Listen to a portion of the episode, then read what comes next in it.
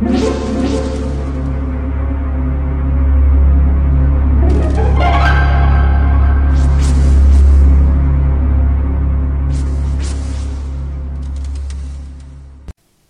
家好，我是小依依，欢迎收听一分钟破案。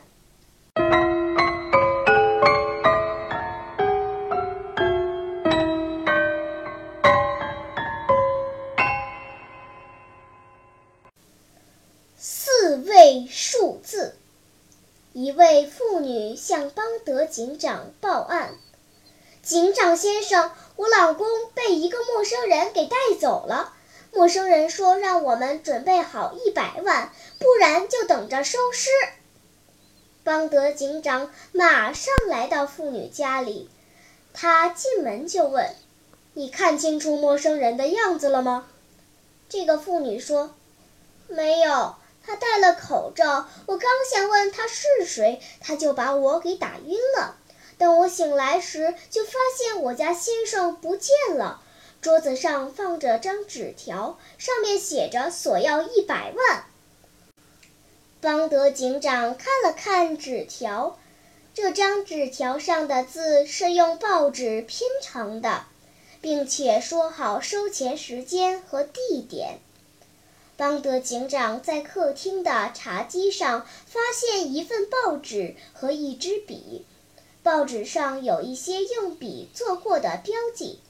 邦德警长问妇女：“你先生在看报纸时喜欢做标记，是吗？”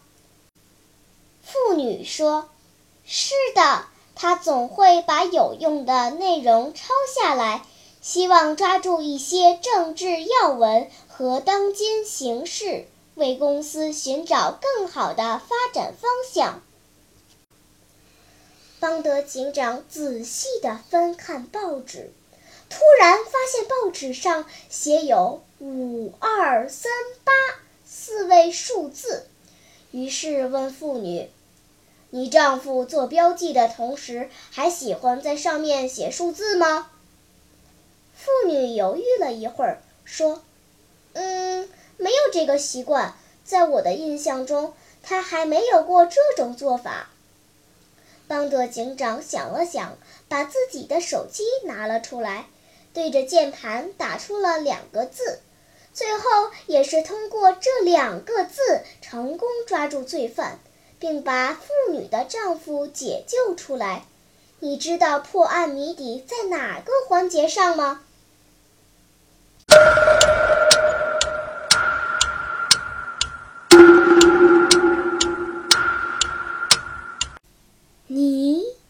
出答案了吗？现在是拨开云雾探寻真相的时刻。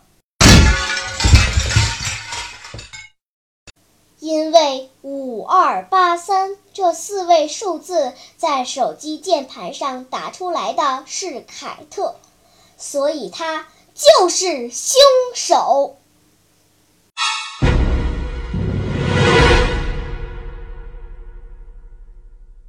好了，今天的推理结束了。